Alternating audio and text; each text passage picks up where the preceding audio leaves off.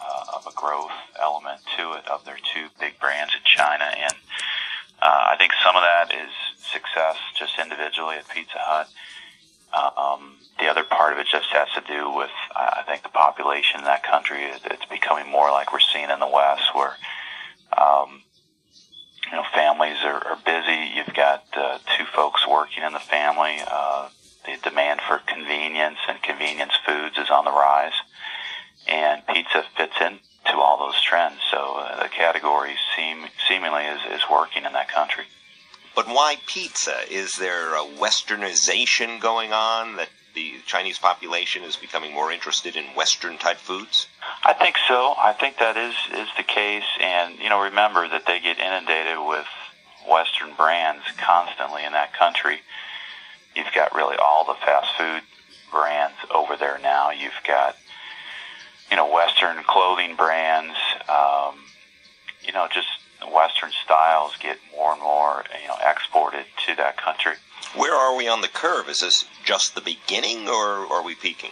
That I think is the, the million dollar question because you know the, the way the, the geographic structure is set up in China. You have you know tier one cities, tier two, tier three. Tier one is your most populous cities, and so a lot of these Western brands are going now. They've uh, conditions are fairly crowded in some of the tier one and tier two cities, so they're going out further into more of the rural parts of China, the tier three, tier four cities, and um, to for growth and, and opening stores and units and trying to reach those consumers.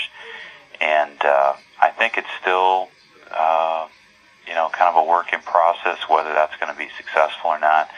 Do those consumers in those smaller cities have the, the, the spending power uh, to, to, to make investment in those areas worthwhile? And I, I think we're still, you know, seeing if, if that is all going to play out and how long that's going to play out. But uh, I think you'll see continued uh, growth of these brands in all of the country just because, quite honestly, you do have 1.2 billion people.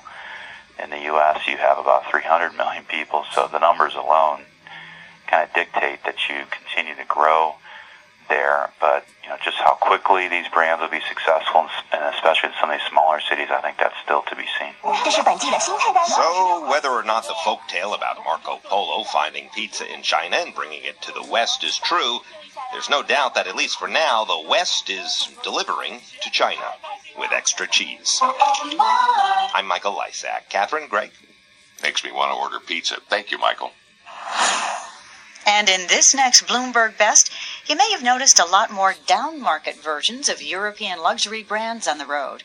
BMW has more than doubled its model offerings in the last 15 years by adding smaller vehicles, following Audi and Mercedes and veering away from the refined, powerful cars they're known for. The three German automakers are broadening their lineups and global scale out of necessity because being niche players selling only $40,000 plus sedans just isn't sustainable in the long term.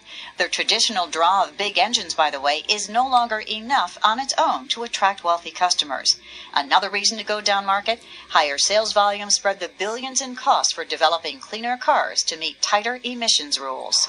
As long as we're in the driver's seat, Catherine, go, Daddy, go. The website registration and hosting company has picked Morgan Stanley and JP Morgan Chase and Company to manage an initial public offering this year. That's according to people who have knowledge of the matter. Now, one of those people tells us GoDaddy is aiming to go public in the fall. Moody's Investor Service says GoDaddy is enjoying high levels of customer retention and strong subscriber growth.